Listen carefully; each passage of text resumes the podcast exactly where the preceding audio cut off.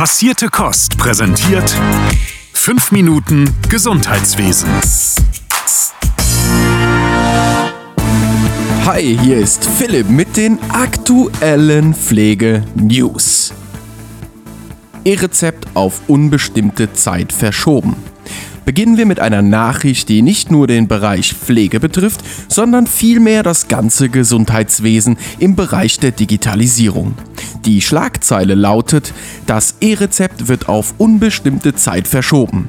Während über Monate der Gesetzgeber unter Jens Spahn Druck gemacht hatte, dass ärztliche Praxen, Krankenhäuser und Apotheken unbedingt so schnell wie möglich die technischen Voraussetzungen installieren, um das E-Rezeptsystem ans Laufen zu bringen, hat jetzt das Gesundheitsministerium mit Minister Karl Lauterbach zurückgerudert. Das BMG verschiebt die Einführung auf unbestimmte Zeit. Der Bundesvereinigung der Kassenärzte kommt das sehr gelegen. Sie waren der Meinung, dass das Projekt viel zu schnell mit Druck umgesetzt werden sollte. Doch, wann das Projekt wieder aus der Schublade auf den Schreibtisch wandert, ist aktuell unklar. Die Testphase hingegen soll weiterlaufen. Mehr Pflegebedürftige und fehlende Fachkräfte. Im Dezember 2021 ist der Pflegereport der Barmer Krankenkasse erschienen. Die Barmer berechnete mit ihren Daten, dass bis zum Jahr 2030 mehr als 180.000 Pflegekräfte fehlen würden auch weil es dann insgesamt rund 6 Millionen Pflegebedürftige und über eine Million Betroffene mehr geben wird als bisher angenommen. Jetzt veröffentlichte die Barmer Zahlen für die einzelnen Bundesländer, die die Prognosen noch einmal verschärfen.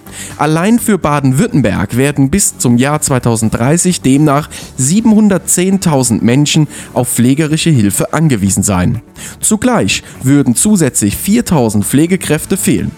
In Hessen sind nach der Prognose 2000 mehr Pflegende nötig als bisher angenommen. Intelligente Anti-Dekubitus-Matte erkennt Druckstellen und warnt Pflegepersonal. Das ist eine coole neue Erfindung. Eine intelligente Anti-Dekubitus-Matte erkennt Druckstellen und warnt Pflegepersonal. Diese wurde gerade von Forscherinnen und Forschern der Technischen Hochschule Köln entwickelt. So liegt laut eigenen Angaben der Hochschule das Dekubitus-Risiko in Kliniken bei rund 30 Prozent, in Pflege- und Altenheimen sogar bei mehr als 50 Prozent. Um Druckgeschwüren vorzubeugen, müssen Patientinnen und Patienten regelmäßig umgelagert werden. Ziel des Forschungsprojektes war daher die Entwicklung eines Systems, welches das Pflegepersonal entlastet und mit dem sich gleichzeitig die Dekubitus-Prophylaxe effektiver gestalten lässt. Das System funktioniert so.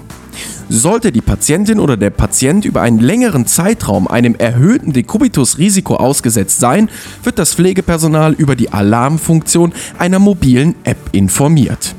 Die App bestätigt dann, dass ein Umlagern notwendig ist.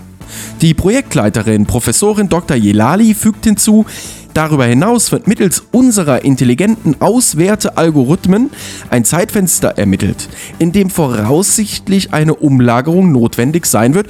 Dieses kann dann in der Arbeitsplanung entsprechend berücksichtigt werden.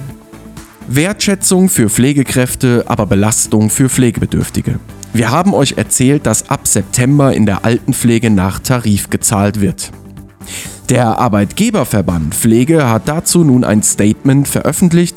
Sie schreiben, wir tragen den Kompromiss der Pflegekommission mit. Nicht aus voller Überzeugung, aber aus Wertschätzung für die Pflegekräfte, die es besonders schwer hatten in den vergangenen zwei Jahren der Pandemie. Es muss aber allen Beteiligten klar sein, dass diese Anhebung nicht durch die Pflegeversicherung gedeckt ist. Wegen der zusätzlichen Kosten werden Pflegeunternehmen weniger investieren können und am Ende sind es vor allem die Pflegebedürftigen und ihre Familien, die über höhere Eigenanteile für die Mehrausgaben aufkommen müssen.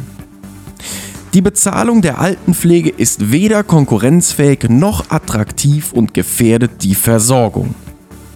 Für den Deutschen Berufsverband für Pflegeberufe ist die Verpflichtung, nach Tarif in der Altenpflege zu zahlen, aber nur ein erster Schritt. Laut dem Verband sei die Altenpflege schon in vielen Städten und Orten nicht mehr konkurrenzfähig. Hier müsse ein Umdenken passieren. Der Verband fordert 4000 Euro brutto für Altenpflegekräfte. Der Sozialverband VDK fordert Konsequenzen aus Pflegemängeln in Heimen.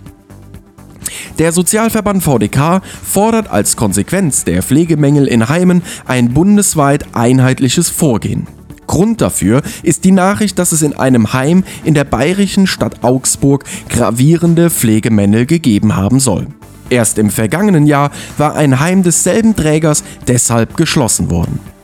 VDK-Präsidentin Verena Bentele sagt dazu, die Ursachen für schlechte Pflege dürfen von der Gesellschaft nicht länger ignoriert werden. Sie liegen im System und müssen endlich bekämpft werden. Sie fordert, dass Profite mit Pflegeeinrichtungen gesetzlich begrenzt werden müssen.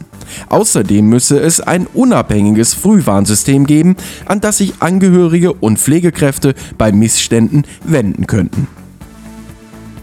Digitalisierung in der Pflege. Was kann Robotik leisten? Und zum Schluss noch ein Veranstaltungshinweis für euch. Das Pflegenetzwerk Deutschland spricht am 1. März um 11 Uhr darüber, was Robotik in der Pflege leisten kann. Referentin ist Marina Weiland, die wissenschaftliche Mitarbeiterin am Forschungszentrum Future Aging der Frankfurt University of Applied Science ist. Den Link dazu findet ihr in den Shownotes. Und das war's von mir und bleibt gesund und bleibt frisch. Wir hören uns nächste Woche. Euer Philipp von Passierte Kost. Passierte Kost. Pflegethemen mundgerecht angereicht. Ein Podcast von Noventi Care.